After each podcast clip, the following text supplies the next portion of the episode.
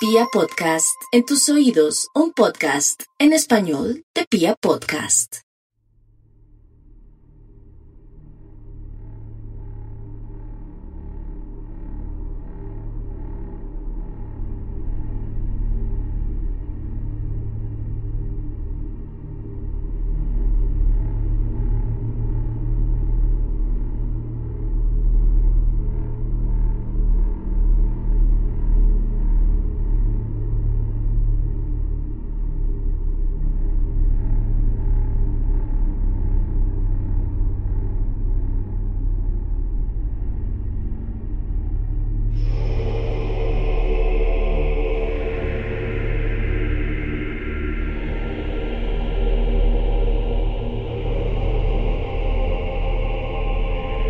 Historia se compone de leyendas.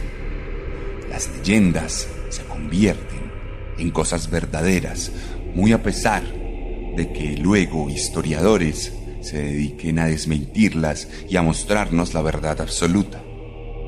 No importa cuántos historiadores desmitifiquen las leyendas. Las leyendas siguen siendo reales porque siguen estando presentes en nuestra forma de construir la sociedad y en la manera en que entendemos lo que pasó con nuestros antepasados. Creemos firmemente en las leyendas porque son las maneras más satisfactorias de entender quiénes somos y de dónde venimos. No importa que en el proceso dejemos de lado los acontecimientos reales. No importa que aquellas cosas en las que creemos jamás hayan ocurrido. Al final, en todas nuestras cabezas, en nuestra memoria colectiva, constituyen algo real que determina nuestro comportamiento actual, la manera en que creamos, la manera en que creemos. Por eso, hoy les voy a contar una leyenda, una leyenda real, independientemente de lo que los historiadores les digan. Bienvenidos a la segunda entrega de la tercera temporada de Serialmente. Un podcast con contenido muy gráfico.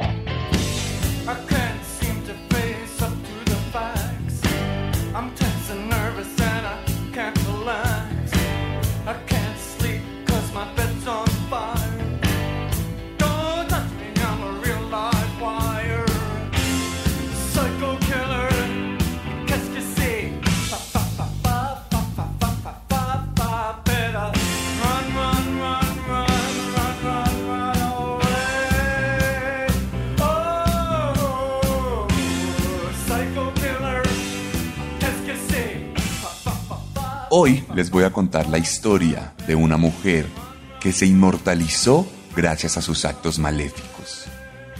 Hoy les voy a contar la historia de una mujer que permanece viva desde el siglo XVII y que hasta hoy sigue siendo protagonista de incontables relatos alrededor del mundo.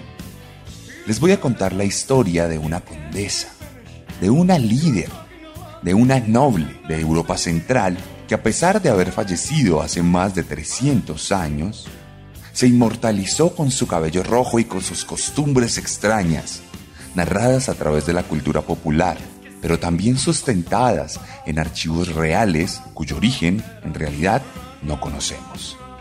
Hoy les voy a contar la historia de Elizabeth Bathory. La condesa sangrienta. Elizabeth.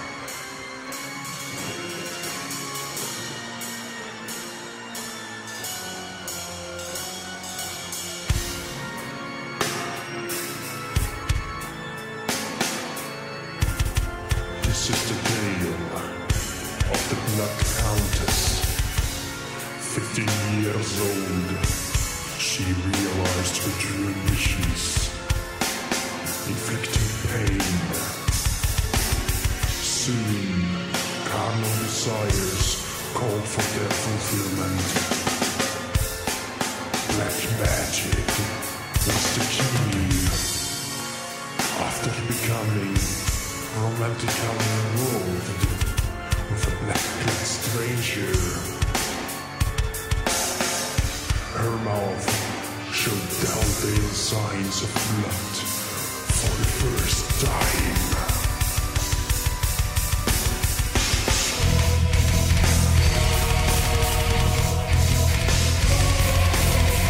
Y esta historia la vamos a contar empezando con música, tal cual lo hacíamos en los primeros capítulos de Serialmente.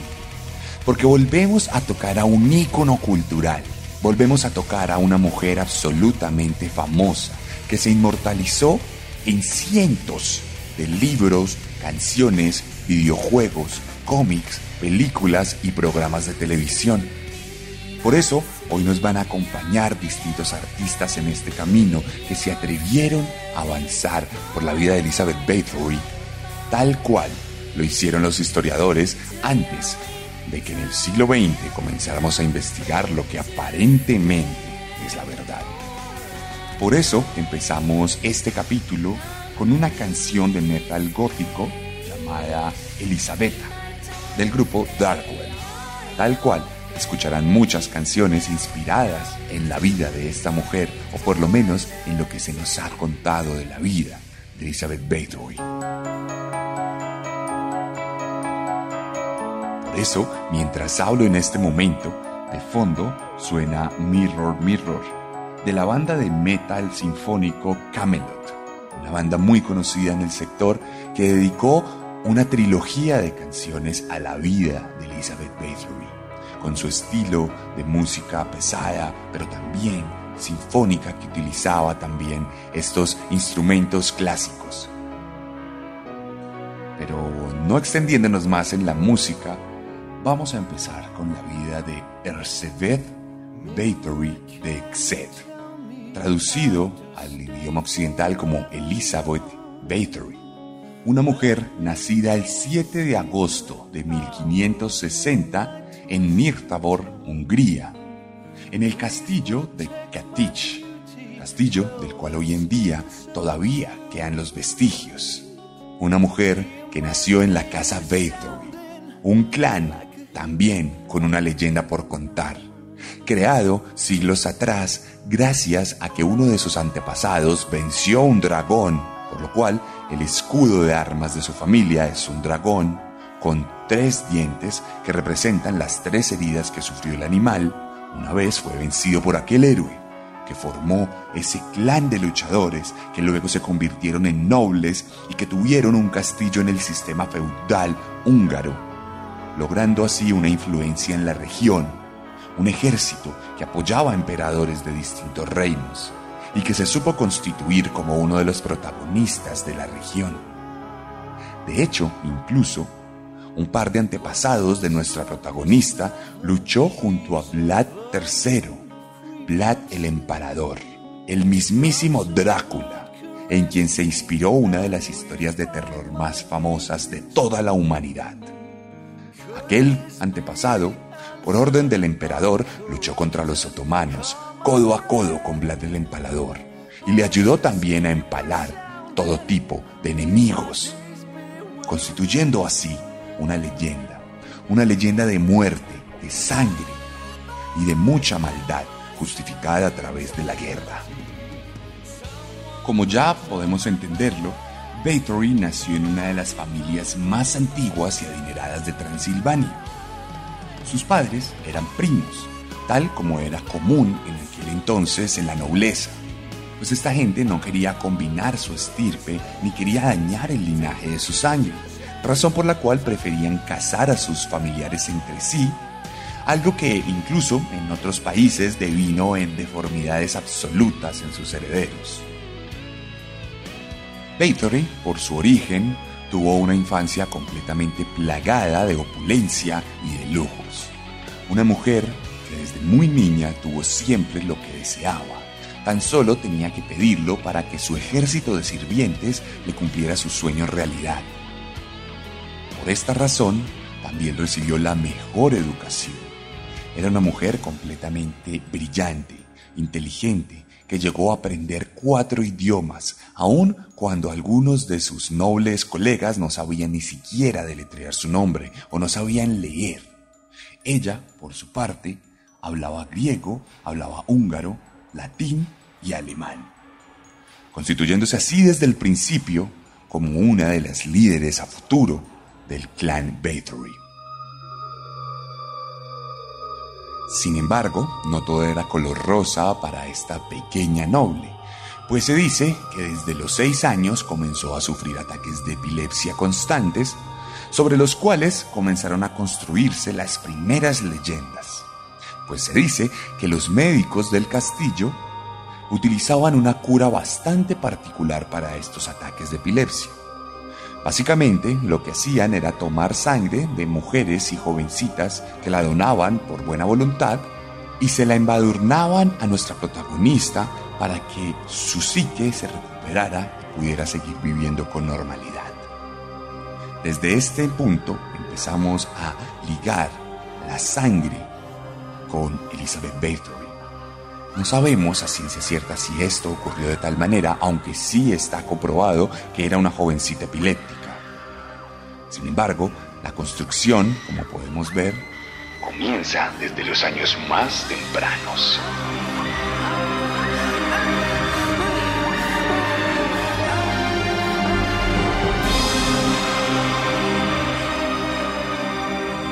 A los 11 años, Elizabeth fue comprometida con un noble de otra familia.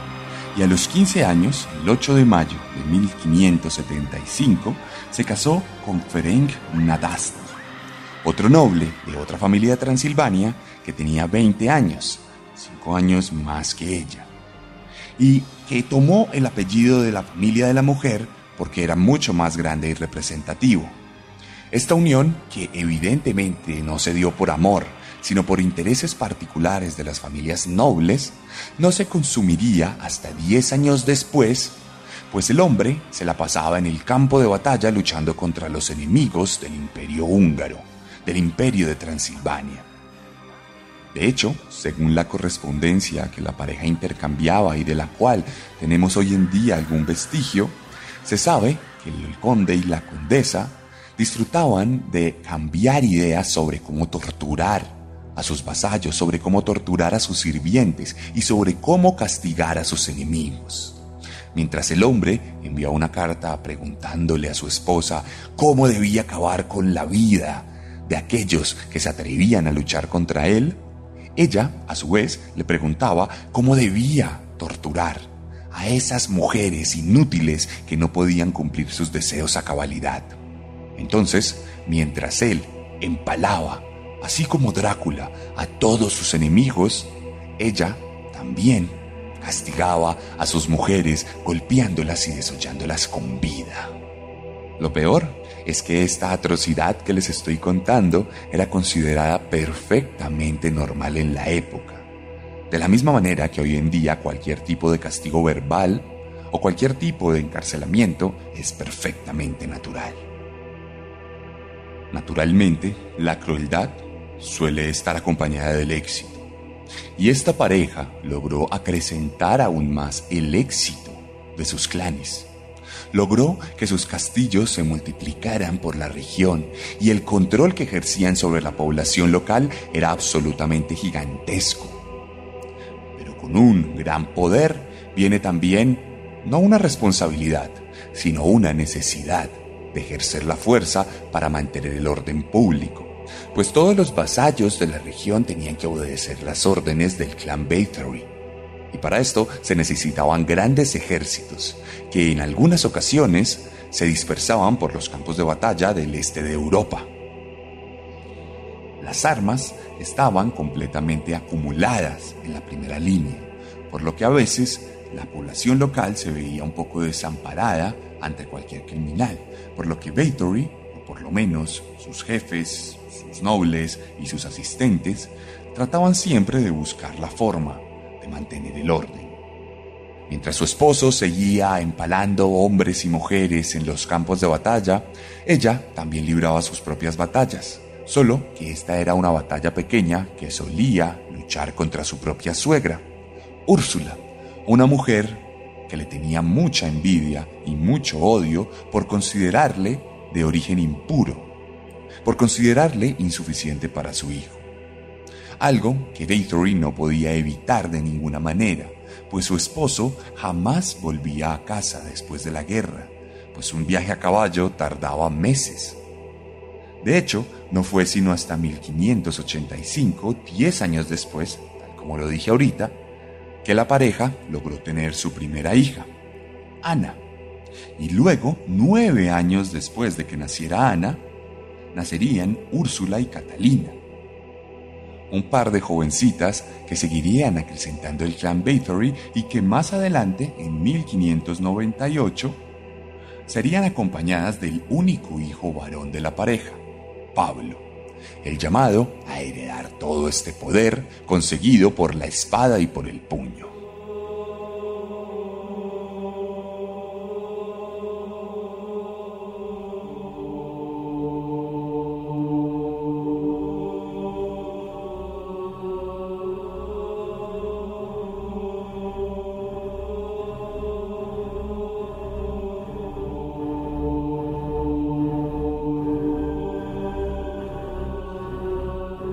La popular banda de metal Cradle of Filth, que hizo un álbum entero dedicado a nuestra protagonista, seguimos contando la historia de Elizabeth Bathory. Una mujer que el 4 de enero de 1604, con cuatro hijos en el castillo, terminaría por convertirse en viuda, pues el caballero negro de Hungría, tal como se le conocía a Ferenc, por la manera en que trataba a sus enemigos y por la forma valiente en que luchaba en la primera línea de batalla, caería en uno de los campamentos preso de una enfermedad súbita que lo acabaría por completo y que terminaría por su vida, dejando toda la herencia de la familia en manos de su esposa.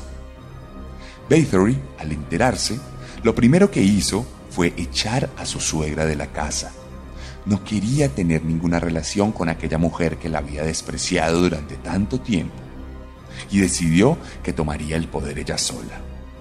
Sin embargo, aquí empieza el primer problema, del cual ya les había hablado un poco, y es que todo el ejército de su esposo, y de ella por extensión, se encontraba en el campo de batalla contra los enemigos de Hungría, razón por la cual no tenía ningún poder de armas real para sustentar toda la responsabilidad de la región.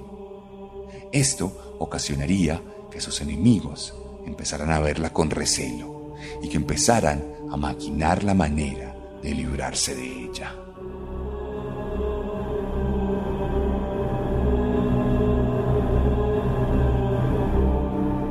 Bathory tuvo que ver la forma de participar en el mundo de la política como dice el libro, en el Juego de Tronos, y tuvo que idear maneras de tener aliados con armas o con algún apoyo que pudiera mantenerla en el poder.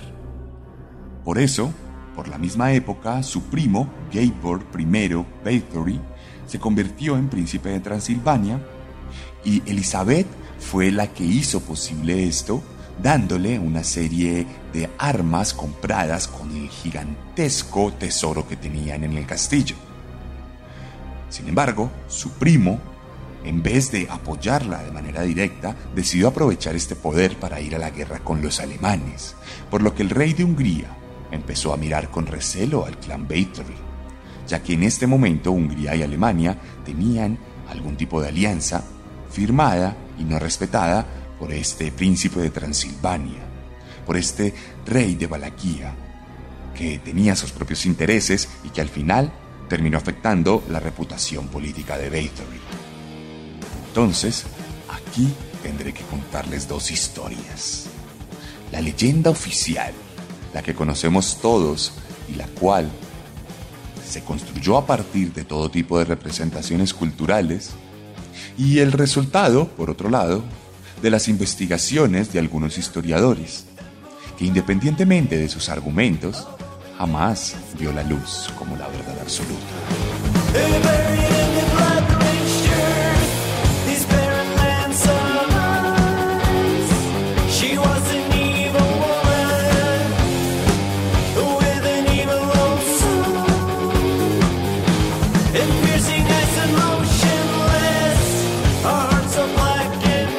Con la banda de metal sueco Ghost y su canción Elizabeth, voy a empezar a contarles la primera parte de la historia.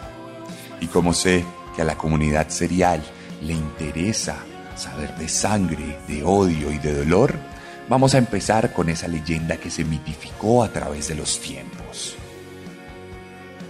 Todo empezó justo cuando el Caballero Negro de Hungría murió. Era 1604 y Bathory comenzaba a envejecer. Por aquel entonces, cuando alguien superaba los 40 años, ya comenzaba a acercarse a la muerte. La esperanza de vida era completamente pequeña, sin un sistema sanitario, sin un sistema de salud real y sin ningún tipo de investigación científica sobre la forma en que funciona nuestro cuerpo.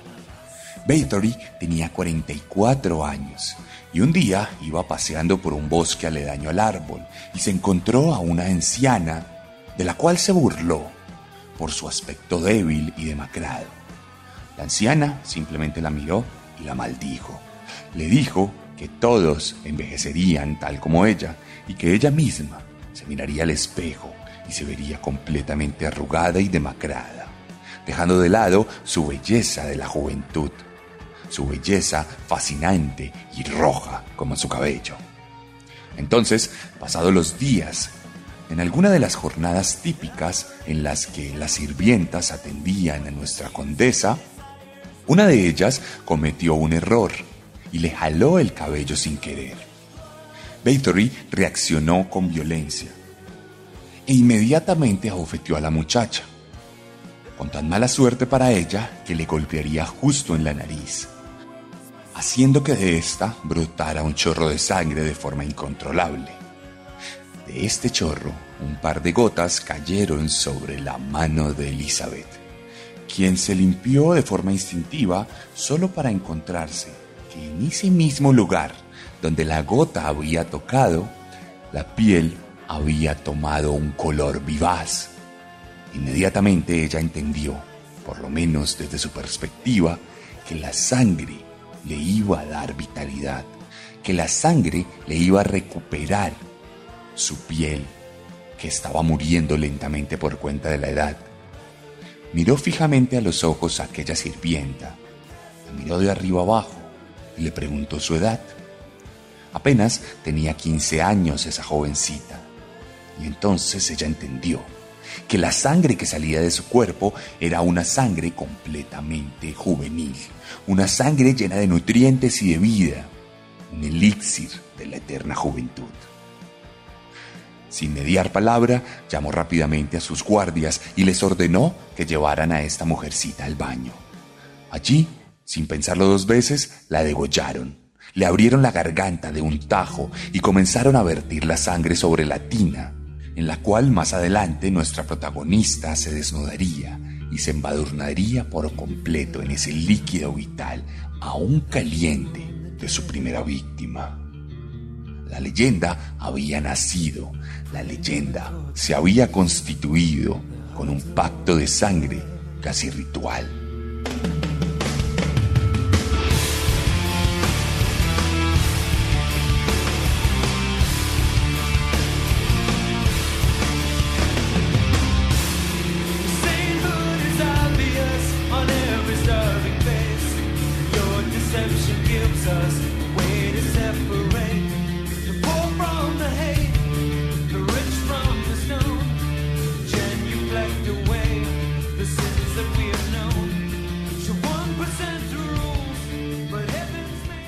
Suena en este momento es Bathory's Sainthood, de la agrupación de hardcore Boys Sets Fire, una canción que engrosa la lista de decenas de temas dedicados a esta mujer. Mujer que entre 1604 y 1610, en un periodo de tan solo seis años, aterrorizó a toda la región, llegando a matar a más de 600 mujeres jóvenes para recuperar su juventud en baños atípicos de sangre. Se dice que mandaba a sus sirvientes, en especial a su mayordomo y a sus dos hombres de confianza, a capturar a pequeñas jovencitas de los vasallos, de los siervos, de la clase baja, aquella clase que no le importaba a nadie. Estas niñas eran llevadas, y aunque en un principio simplemente eran degolladas para poder llenar la tina de sangre y que ella se pudiera bañar y seguir siendo joven, Con el tiempo se dice que en realidad Elizabeth se dio cuenta que lo que más disfrutaba era el sufrimiento de sus víctimas, por lo que empezó a emplear torturas, a quemar los genitales de sus víctimas solo por placer, a torturarlas, pero también a disfrutarlas en el lecho teniendo todo tipo de orgías y de violaciones tremendas en las que sus mayordomos lograban ponerlas en posiciones incómodas solo para que ella disfrutase de vulnerar su dignidad de la forma más aberrante.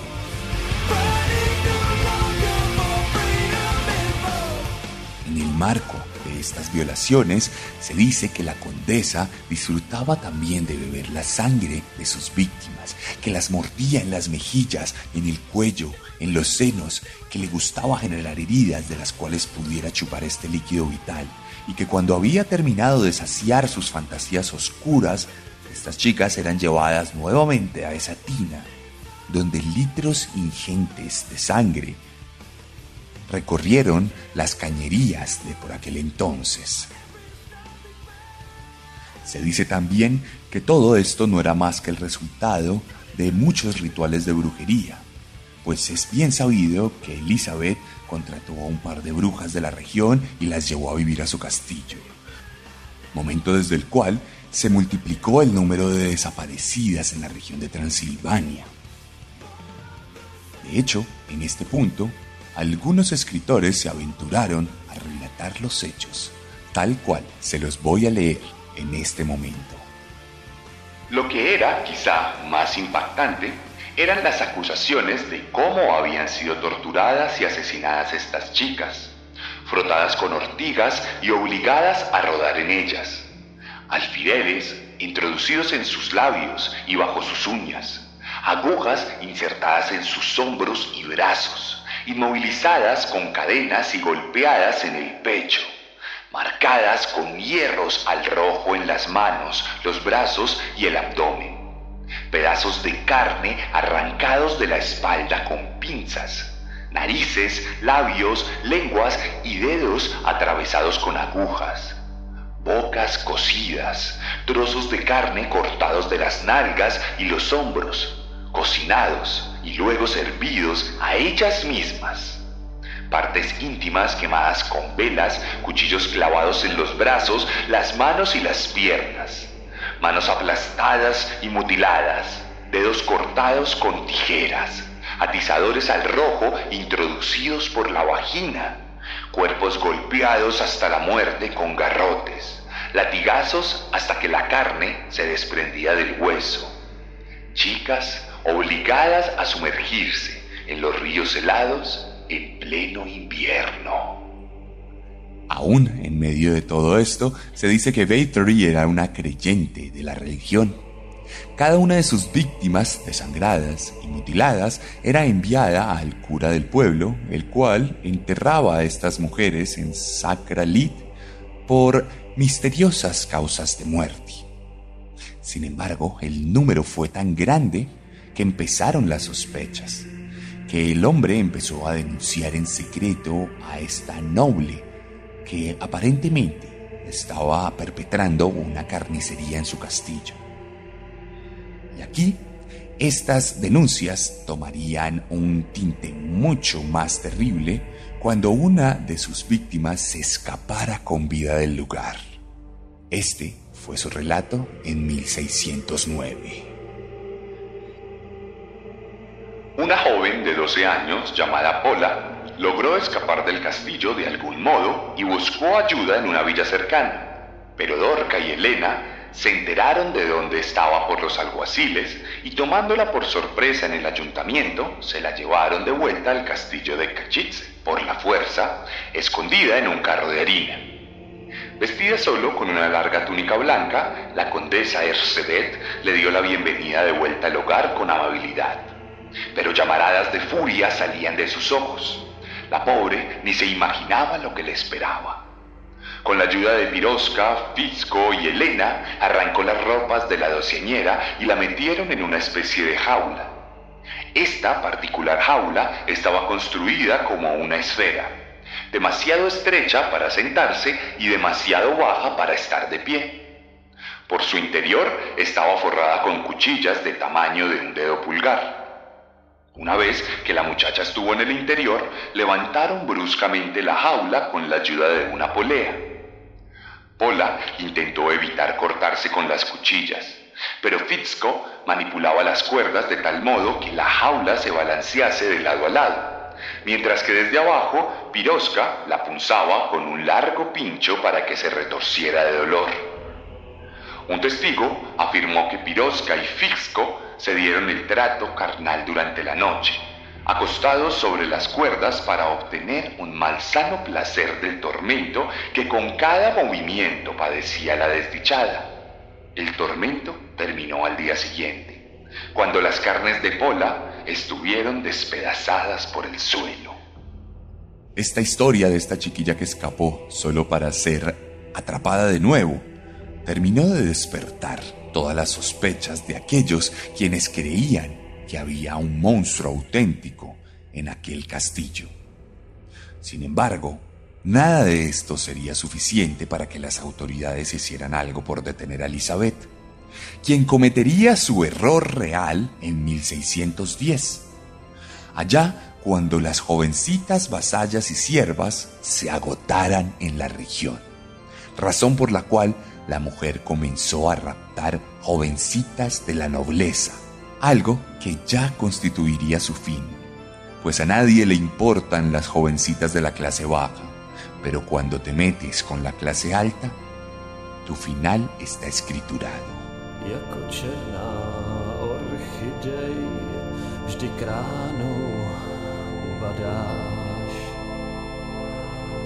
Noci plné temných tanců píseň nepoznáš. Nahé tělo vzýváš rudou koupelí. Temné tóny varhan věže hradu hlídají. Elizabeth,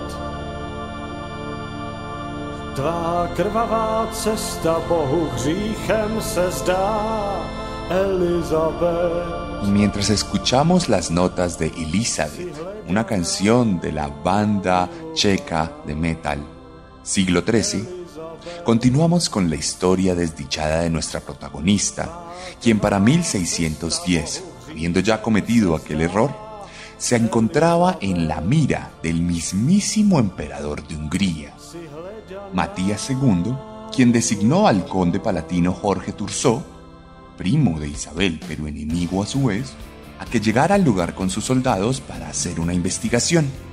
Investigación que no tendría ningún tipo de resistencia, pues como les dije con anterioridad, Elizabeth no contaba con un gran ejército, pues todas las huestes de su clan todavía se encontraban en el campo de batalla.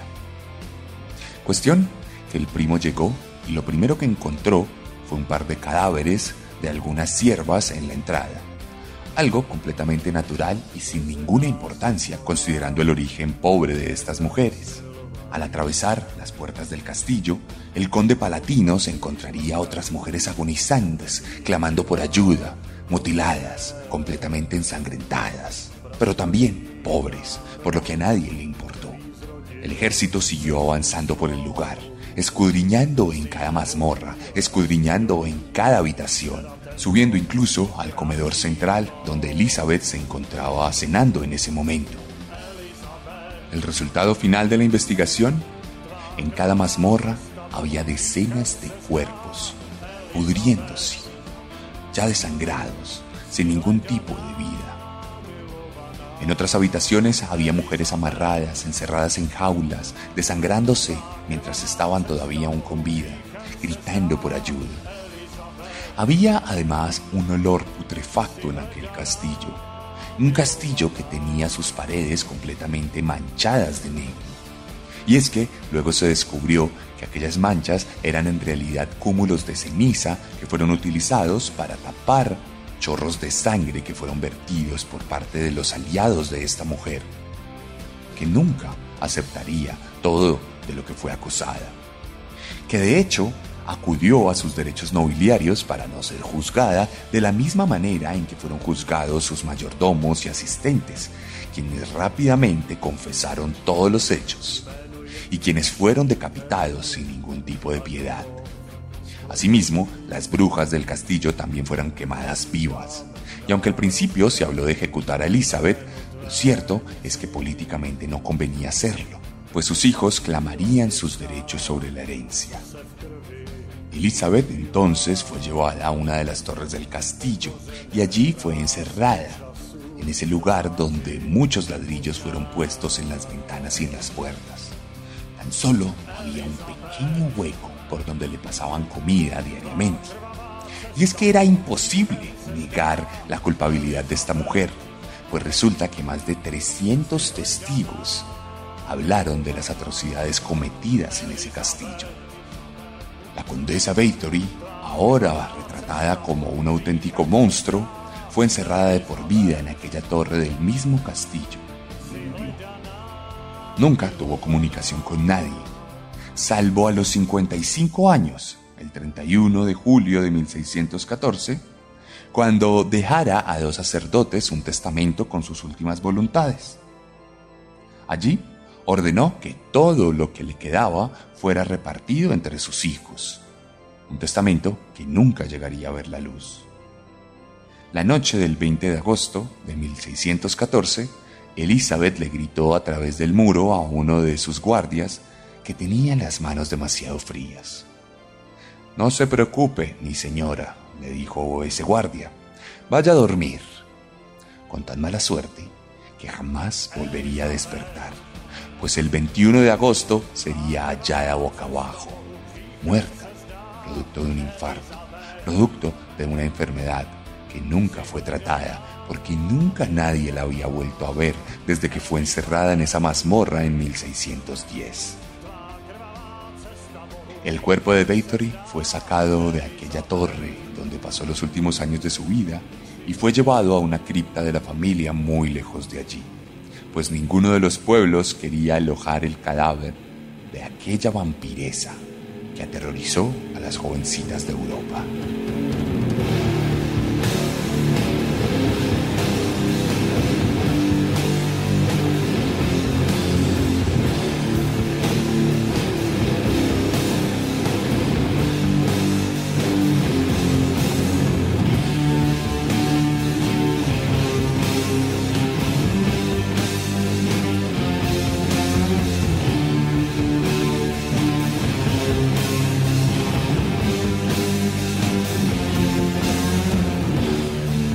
Con Tekendama 71, una canción dedicada a Elizabeth Bathory por parte de la banda británica Electric Wizard, pasamos a la otra historia. La que les acabo de contar es la historia oficial, o por lo menos lo fue durante más de tres siglos. Sin embargo, ¿qué pasa si yo les cuento la historia de una condesa que en cuanto enviudó se convirtió en la auténtica enemiga del emperador húngaro? ¿Qué les puedo decir de una mujer que tenía hectáreas y hectáreas y hectáreas de tierra, que tenía el poder de determinar la suerte de los vasallos de la región, que tenía en sus manos un ejército muy fuerte luchando contra los musulmanes en la frontera oriental? ¿Qué les puedo decir de una mujer que tomó malas decisiones y que terminó aliándose con su primo para luchar contra los alemanes? alemanes que eran aliados del rey húngaro, que eran aliados del imperio y que tenían por demás el poder absoluto de acabarlo por completo. ¿Qué les puedo decir? Una mujer que de alguna u otra manera no tenía el poder suficiente para ejecutar el poder que decía tener. Elizabeth, según algunas fuentes, es una víctima. Se dice que sus fieles secuaces, su mayordomo y sus asistentes, confesaron solo cuando fueron torturados, cuando con unas pinzas sus dedos fueron torcidos uno por uno hasta que aceptaran de lo cual se les acusaba. Se dice que esos 300 testigos en sus relatos jamás afirmaron haber visto alguna atrocidad con sus propias manos, sino que habían escuchado a alguien más que lo había hecho. Se dice que cuando se nombraba a otro testigo y este era llamado, decía que no, que él también había escuchado. Dice que el objetivo real de toda esta carnicería y de este show mediático no era más que tomar las tierras, los castillos y el remanso de los ejércitos que había quedado después de la muerte del Caballero Negro de Hungría. Elizabeth Bathory tenía un poder mucho más grande del que ella misma sabía que tenía, del que ella misma estaba dispuesta a controlar. Pero el rey Matías II de Hungría sabía la importancia estratégica de todas estas tierras, sabía que necesitaba controlarlas, tenerlas bajo su manto y alejarlas de esa guerra absurda con los alemanes. De hecho, poco después de la muerte de Elizabeth, en 1618, sus hijos fueron acusados de traición, razón por la cual el gobierno se tomaba la potestad de tomar las propiedades que les habían sido heredadas en el marco de la muerte de su madre. Parece que todo esto fue una treta para poder extirpar un clan histórico que más adelante tendría que huir del lugar y que jamás volvería a ser tan fuerte como fue. Parece que como casi siempre pasa en la historia, todos los relatos son construidos por aquellos que quedan con el poder en las manos.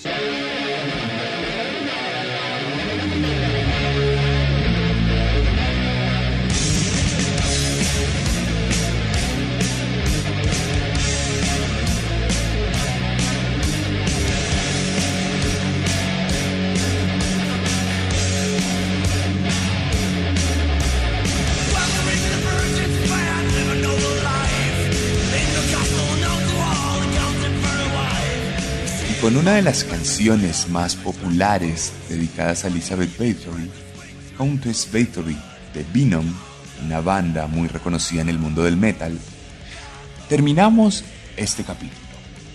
Y lo terminamos con una pregunta. ¿A quién le creen?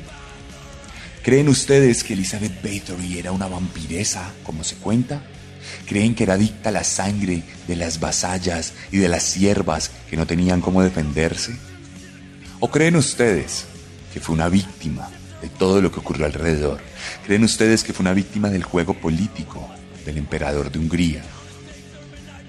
¿Cuál de las dos versiones creen? Las dos tienen sustento histórico. Las dos se han reconstruido en nuestra cultura de alguna u otra manera al día de hoy. Ustedes tienen la oportunidad de elegir. Les he contado una historia fantástica, grotesca y llena de sangre. Y les he contado una historia de injusticias, mentiras y confabulaciones. ¿Cuál de las dos quieren creer? Les pido por favor que se pasen por mi Instagram, arroba elarracadas, arroba el guion bajo guion bajo arracadas. Y me cuenten ustedes, en la publicación que les voy a dejar, cuál de las dos versiones creen. Recuerden además que les voy a dejar unas historias destacadas con el nombre de Elizabeth, donde van a poder ver las canciones que dejamos aquí, también algunas obras de teatro, películas y videojuegos inspirados en ella. Porque sí que pasa algo. Independientemente de la historia que les he contado y de lo que quieran creer, lo cierto es que la leyenda de Elizabeth Bathory atravesó los siglos, atravesó las fronteras y atravesó las culturas para convertirse en un hito cultural de nuestra vida. Hoy en día tenemos innumerables construcciones culturales, construcciones narrativas, cuentos, leyendas, canciones, videojuegos, cómics, películas que cuentan la historia de Elizabeth Bathory o por lo menos que se valen de ella para adaptarla a nuevos relatos. Tenemos la historia de Elizabeth Bathory tan viva en nuestras venas como tenemos la historia de Jesucristo, como tenemos la historia de Mohammed, como tenemos la historia de Buda. Elizabeth Bathory no es un icono religioso, pero es un icono cultural, sobre el cual se han hecho muchas producciones de distinto tipo, sobre el cual hay todo un halo energético que define muchas de nuestras fascinaciones, que define muchos de nuestros gustos y de nuestras más oscuras fantasías. Decidan qué creer ustedes.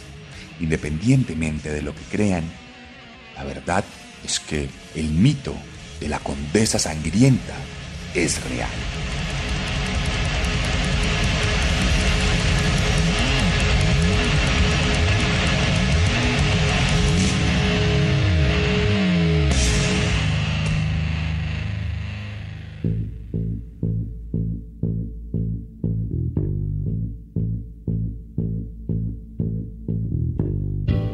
Y esta fue la historia de Elizabeth Bathory aquí en Serialmente, la segunda entrega de nuestra tercera temporada, a petición del público.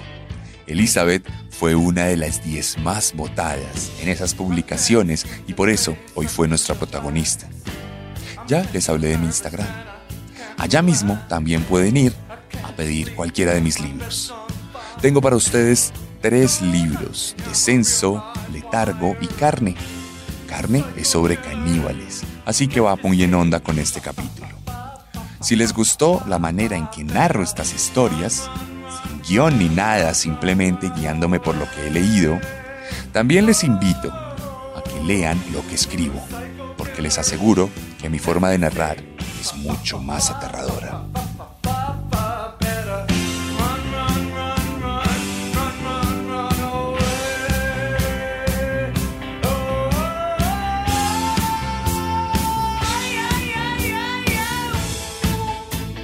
Son miembros de la comunidad serial y lo que les gusta es el merchandising, pues tenemos camisetas de serialmente para ustedes, algunos hoodies, agendas y otros elementos.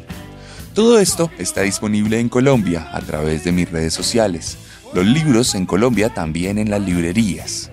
Si usted está fuera de Colombia, en el resto del mundo, Amazon Kindle está dispuesto para usted. Solo tiene que buscar mis libros y puede encontrarlos en cualquiera de estas plataformas. Pero si está en México, le cuento que durante este mes inicial y para celebrar el regreso de Serialmente, nuestros amigos de Chunchos han dejado dispuesto un cupón de descuento. El cupón dice Serialmente. Cupón Serialmente, con el cual van a tener un descuento sobre cualquier cosa que compren de la colección de Chunchos de Serialmente en México. Así que vayan a la página web de Chunchos, chunchos.mx, chunchos.mx, y allí van a poder encontrar mis libros, mis camisetas, mi merchandising y cualquier cosa dispuesta para ustedes con descuentos si utilizan el cupón de Chunchos. No olviden pasarse por mi Instagram para que vean todo lo que les he dejado y nos escuchamos la próxima semana con un nuevo monstruo.